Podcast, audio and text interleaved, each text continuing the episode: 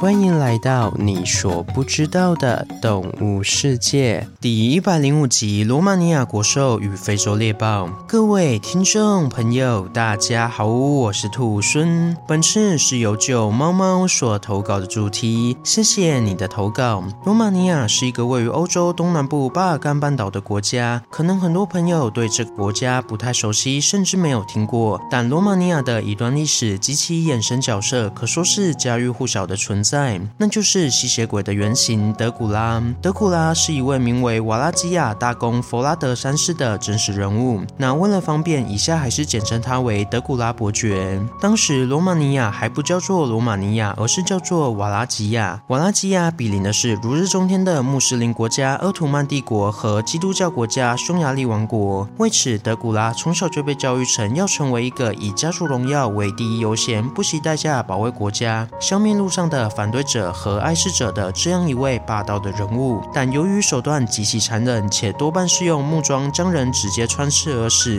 因此在当时也有穿刺者这样恐怖的译名。只要在土耳其人面前提到穿刺者，就会令他们闻风丧胆。虽然历史上对于德古拉的名声好坏相伴，但对罗马尼亚来说，德古拉无疑是一位民族英雄。然而，不知道是不是巧合，以吸血鬼闻名的罗马尼亚国兽，在中世纪也有着。这撒旦魔鬼化身的异名，因此受到人类的恐惧与捕杀。那今天就让兔孙来向大家介绍罗马尼亚除了吸血鬼外，第二个受到鬼怪之名影响的动物——猞猁吧。猞猁又称山猫，是一种栖息于欧洲西伯利亚森林和东亚寒带地区的中型猫科动物，善于爬树、游泳，不畏寒冷，且耐饿性极强，可以好几天不吃东西也没关系。平时是以兔子、老鼠等小型哺乳动物动物为食，同时也会捕捉鸟类，甚至是猪、牛、羊等中大型哺乳动物的幼崽。另外，猞猁居住在寒带地区，所以它们也会将吃不完的肉埋在雪地之中，起到一种天然冰箱的作用，是不是很聪明呢？而猞猁的外形上也极具特色，体长大约一百零五公分，体重约三十公斤，还具有非常短的尾巴，有点像是小鹿斑比那样小巧的尾巴，还有一双比例极长却又壮硕的大长腿。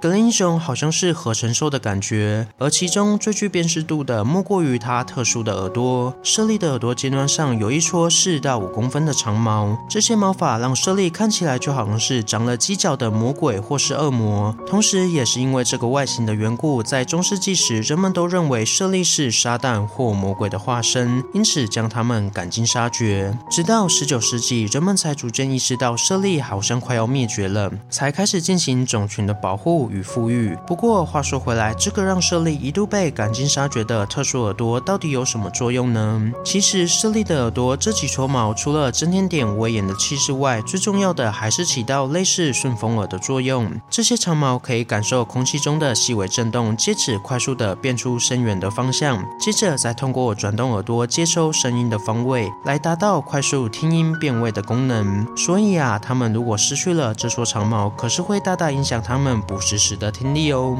虽说耳朵上的特殊外形与大长腿几乎是猞猁标志性的特征，但其实还有另外两种猫科动物也具有这两项特点哦。今天兔猻就一起介绍吧。首先与猞猁一样，耳朵都有一撮毛的是狞猫。狞猫的外形乍看之下像极了缩小版的猞猁，甚至早期的生物学家还把它当作是猞猁的近亲。但事实上，狞猫与守猫是比较接近的。狞猫有着沙色的毛色，而且没没有。斑纹主要栖息在半沙漠或是半草原地区，与猞猁栖息的寒带地区完全不同。因此，狸猫具有许多沙漠动物特有的特征，像是耐水性极强，可以只单靠食物中的水分就维持一段时间不用喝水，堪称是沙漠版的猞猁。再来，与猞猁一样有着大长腿的是守猫。守猫属于中型猫科动物，外形上有着一双大长腿，还有一双又圆又大的米奇耳朵，非常的可爱，在花式上与猎豹极其相相似。有时还会让人误会是小型的猎豹呢。